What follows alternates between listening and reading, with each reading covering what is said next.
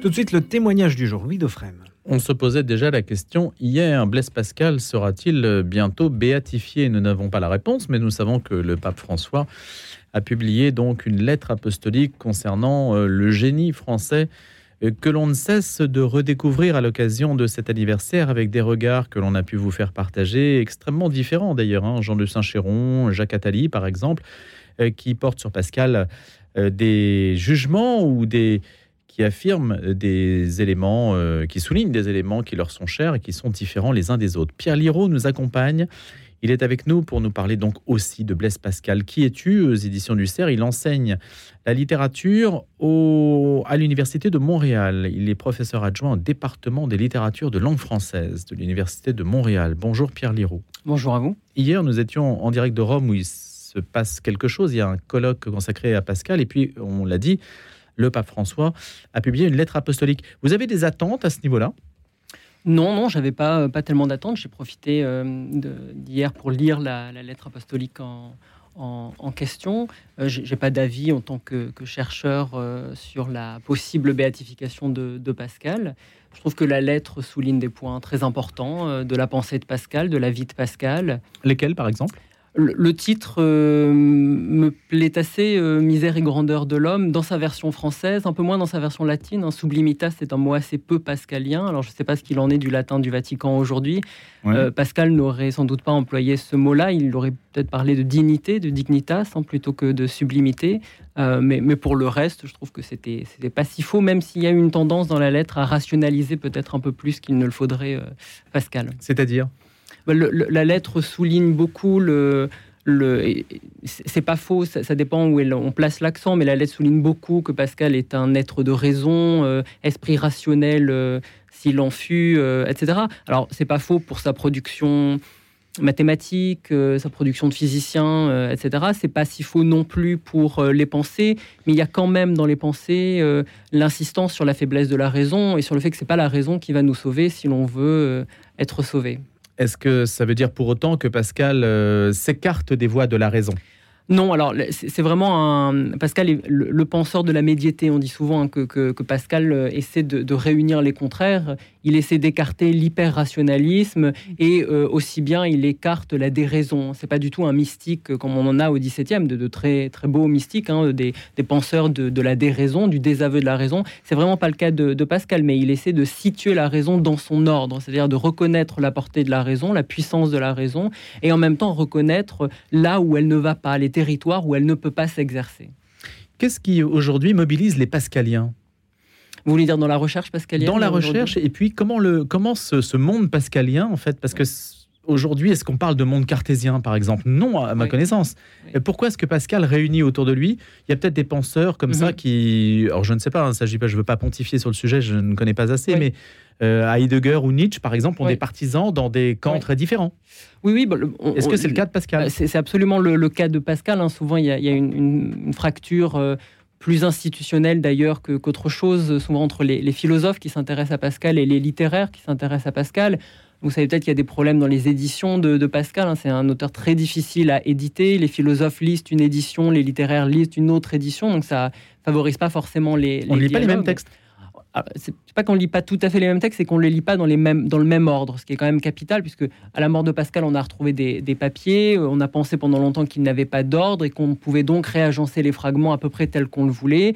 En fait, on s'est rendu compte à un moment qu'après la mort de Pascal, les, les, les, amis proches de Pascal avaient fait faire des copies de ces fragments-là, et en gros, on a deux copies conservées de ces fragments, et les philosophes se fondent plutôt sur la première copie, et les littéraires sur la seconde copie, ce qui fait qu'on ne lit pas les fragments tout à fait dans le même ordre. Euh, Qu'est-ce que ça change, Pierre Léraud euh, Ça change quand même pas mal de choses. Alors, bon, d'abord, les, deux copies ont quelques variantes euh, du point de vue de l'établissement du texte. Il y a parfois certains, certains mots qui changent. Bon, ça, à la rigueur, on peut se rapporter au manuscrit pour essayer d'établir un texte un peu plus précis. Ça change quand même pas mal de choses sur le sur ce qu'on peut envisager que Pascal prévoyait dans les pensées. En fait, on ne sait pas ce que ce qu'étaient les pensées. C'est un brouillon très inachevé, à mon sens très loin de, de ce que d'une de, fin possible. On peut s'imaginer ce que Pascal euh, projetait, et en général, les philosophes n'imaginent pas tout à fait la même chose que les que les littéraires. Qu'est-ce qui les distingue? Est-ce que vous pouvez nous, nous résumer ça? Est-ce que ça se résume? Oui, c'est très difficile euh, de, de, résumer. Alors, je dirais que les littéraires ont, tendance, évidemment je schématise un peu, mais les littéraires ont tendance à privilégier euh, l'ordre tel qu'il nous a été légué par Pascal, c'est-à-dire euh, Pascal a, classé à un moment, euh, soit 4 ans, soit 2 ans avant sa mort, ces fragments en ce qu'on appelle des liasses. C'est-à-dire il a réuni des petites languettes de papier ou des papiers un peu plus longs qu'il a on dit traditionnellement qu'il a cousu ensemble pour en constituer des liasses, des sortes de, chapitres. Ces liasses-là, il les a ordonnées à un moment, il leur a, donné une succession, et euh, on a montré, hein, c'est Laurent Tiroir, un très grand pascalien, qui a montré que cet ordre des liasses était très signifiant, très significatif, qu'il fallait vraiment prendre en compte la succession des liasses, que si euh, la liasse 2 était euh, à, à, ce niveau-là, il fallait le prendre en compte. Les philosophes ont tendance à recomposer un Pascal, à prendre peut-être moins en compte la succession d'Elias, l'ordre des, chapitres prévus par Pascal, pour reconstituer une pensée un peu décontextualisée, euh, à mon sens, en, insistant à, très juste titre, par exemple, sur l'influence de Descartes. Hein. Pascal est un très très grand lecteur de Descartes, c'est aussi un très grand lecteur de Montaigne. les philosophes insistent beaucoup sur la, lecture très éblouissante que Pascal fait de Descartes un peu au mépris de la succession des, chapitres euh, d'Elias que prévoyait, euh, que prévoyait Pascal. Et en termes de courant, les pascaliens se répartissent comment? Oui. Euh, c'est là encore, c'est très difficile à dire parce que Pascal est quand même un auteur extrêmement malléable, ployable à différentes modes interprétatives. Hein. Pendant le structuralisme, Pascal était très lu par les structuralistes puisqu'ils y trouvaient ce qu'ils voulaient bien y voir. Les, euh, psychanalystes y ont vu également certaines préfigurations de, l'inconscient, donc ils ont vu également euh, cela. Bon, je dirais aujourd'hui, on, est la, distinction institutionnelle quand même entre philosophe et, littéraire est, bien marquée. Euh, il y a assez peu peut-être de, courants interprétatifs qui se dégagent aujourd'hui comme le structuralisme ou le post-structuralisme, à mon sens, qui, qui, qui semblent marquer une un accaparement ou une appropriation de, Pascal. Donc c'est assez difficile de vous répondre sur, euh, sur ce point-là. Mais c'est aussi ça, vous parliez du génie de Pascal, c'est ça la force de Pascal, c'est que on y trouve euh, à peu près tout. On peut faire son miel de, des pensées de Pascal, le faire euh, l'appliquer sans forcément le déformer à différentes euh, tendances, à différentes, euh, différentes modes d'interprétation. Est-ce que l'idée de regarder sa propre condition, la misère, la grandeur de sa condition, est-ce que l'attention portée à des réalités métaphysiques ne met pas de fait aujourd'hui Pascal euh, dans le camp des spiritualistes? Alors, c'est un gros dossier que vous ouvrez, que le rapport entre Pascal et la métaphysique. Pascal ne, parle quasiment pas de métaphysique et il rejette très souvent la métaphysique, hein, du point de vue de la, métaphysique de Descartes, par exemple. Euh, il, la, il la connaît, mais il la, alors il la rejette, il la subvertit, disons, en disant que c'est un territoire de la raison, mais c'est d'abord pas le tout de la, de la raison, et puis c'est certainement pas euh, la, le, le, disons la, le, dernier territoire où l'homme peut aller, hein, au-delà de la métaphysique. Je veux dire, il y a la sagesse, hein, ce que Pascal appelle la sagesse, hein, qui est euh, au-dessus de la, de, la, de la métaphysique cartésienne, euh, disons. Euh, ce qui me semble quand même diminuer assez sévèrement l'image qu'on pourrait se faire d'un Pascal spiritualiste. Mais quand il écrit, par exemple, alors peut-être qu'on ne s'entend pas sur les mots, que je n'ai pas les bons, les, bons codes, Pierre Liraud, donc n'hésitez pas à me corriger. L'homme n'est pas digne de Dieu, mais il n'est pas incapable d'en être rendu digne. Il est indigne de Dieu de se joindre à l'homme misérable, mais il n'est pas indigne de Dieu de le tirer de sa misère. C'est la pensée de 271. Ce genre de réflexion aujourd'hui, elle intéresse qui? Oui, bah, elle intéresse euh, ceux qui. C'est une réponse assez, euh, assez tautologique, mais elle, elle, intéresse ceux qui sont intéressés. Mais ça, en, un sens, Pascal ne se pose pas le problème, euh, ou du moins il y répond par anticipation. Pour s'intéresser précisément à ce genre de choses, il faut avoir une bonne volonté. C'est ce qu'il appelle dans les écrits sur la grâce, en reprenant une expression de Saint Fulgence, hein, une bonne volonté. C'est-à-dire que si on n'est pas intéressé par l'idée d'une recherche de Dieu, par l'idée d'une euh, de la du vrai bien, comme il le dit également, bah, on s'y intéressera pas. Ça, c'est euh, on se camoufle dans, dans ce qu'on veut bien se camoufler. Euh, il faut une bonne volonté. La réponse que Pascal donnait au XVIIe, elle est encore valable de nos jours. C'est-à-dire que il faudra, pour s'y intéresser, au, départ, la volonté de s'y intéresser, la volonté de euh, même minimale, de, de, de, de s'interroger sur notre monde, sur euh, les apparences sociales, sur le privilège de l'estime. sur d'autres choses peut-être plus importantes. voilà, donc je pense que la, réponse que, que, Pascal faisait, ce qu'il appelle les indifférents au XVIIe siècle, est absolument valable de nos jours.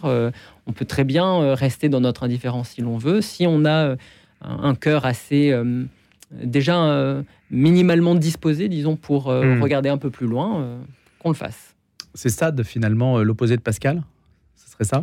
L'opposé de Pascal, l'indifférence Oui, je ne sais pas, oui, l'indifférence totale Oui, oui l'indifférence totale. En tout cas, le, le, je dirais pas forcément les ennemis, mais un des adversaires, si je puis dire, ou un des, un des adversaires, mais aussi un des destinataires des pensées, c'est vraiment l'indifférent. L'indifférence, c'est dans son vocabulaire à la fois une certaine figure de Montaigne, qui n'a pas su euh, mourir chrétiennement, dit-il. Euh, mais c'est aussi Montaigne d'ailleurs qui l'aide à penser un peu ce qu'il appelle l'indifférence. L'indifférence, c'est tout simplement celui qui se satisfait assez bien de, euh, de, ce qu'il a dans la vie, qui, qui, se pose parfois des questions. Bon, je ne sais pas qui m'a mis là, je ne sais pas pourquoi je suis né, je ne sais pas pourquoi je suis sur cette terre, etc. Mais qui finalement n'est pas tellement sollicité par l'énigme. il voit bien qu'il y a parfois des problèmes, des choses qu'il ne comprend pas, euh, mais il n'est pas tellement inquiété, au sens où il ne va pas décider à se mettre en mouvement, à faire un pas un peu en avant pour essayer d'aller un peu plus loin dans l'interrogation de, toutes les contradictions qu'il peut voir à gauche ou, à droite. Euh, mais Pierre Liraud, sans diminuer le mérite de Pascal, on a le sentiment que les, les choses dont il traite étaient couramment débattues dans la société de son temps et qu'il était au cœur de la société de son temps, mm-hmm. alors qu'aujourd'hui, c'était l'idée à laquelle je voulais peut-être en venir, en tout cas euh, susciter chez vous, on a le sentiment qu'il est très décalé justement par rapport à un monde devenu totalement indifférent à ce que Pascal dit. Oui, alors vous avez euh, euh, raison hein, en, partie, euh, du moins pour l'aspect spirituel hein, de, la, pensée de Pascal. et là, je vous, vraiment, je vous ferai la, même réponse hein, pour la, partie spirituelle de Pascal. Il faut vouloir, ça c'est certain, chercher. Il faut se mettre en quête de, de, quelque chose. Il faut vouloir se mettre en quête de quelque chose. Par contre, il n'y a pas que ça chez Pascal. C'est aussi un énorme penseur, euh, un, très grand penseur de la politique, c'est un très grand penseur de la vie sociale, c'est un, très grand mathématicien, un très grand physicien. Euh, un, très grand. C'est quelqu'un qui sait regarder, qui savait Sur la politique, qu'est-ce qu'il dit par exemple? Jacques Attali nous disait justement qu'il a pris un peu à rebrousse-poil la monarchie, euh, les... et, que finalement c'était une forme de dissident par rapport à l'esprit du temps. Est-ce que c'est vrai ça? bah, Je, je vrai, Non, non, mais est-ce que c'est vrai? Bon, On a euh, tous quand même nos, interprétations de, Pascal.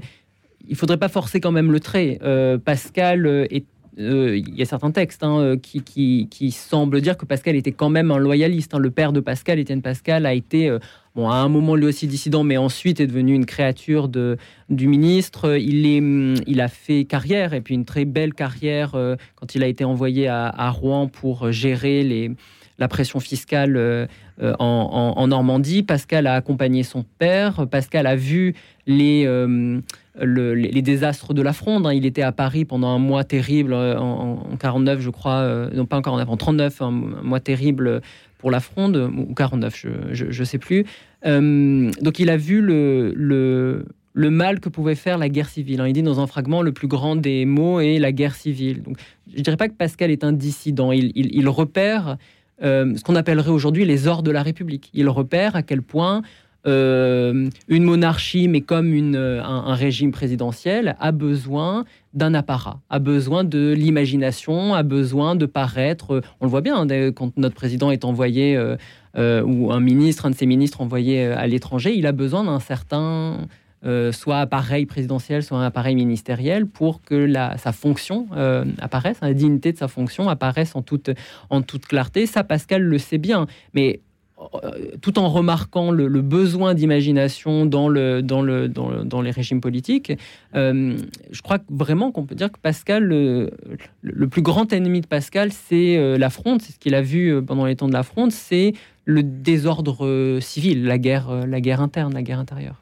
Pierre Leroux, expliquez-nous, si je me réfère à votre ouvrage, à votre essai, euh, la nature des têtes de chapitre que vous avez choisi, maladie du corps et de l'âme. Souvent, d'ailleurs, vous faites fonctionner les, idées par deux. Oui. La grâce et l'épée, la grâce et le vide.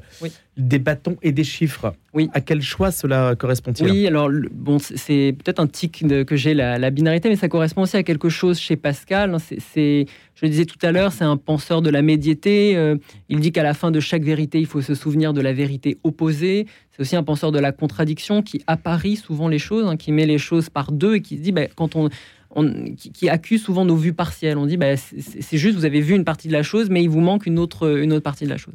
Alors, c'est peut-être pour ça, d'ailleurs, que j'ai, pas, pas, systématiquement, mais que j'ai souvent fait ces, fait ces titres-là.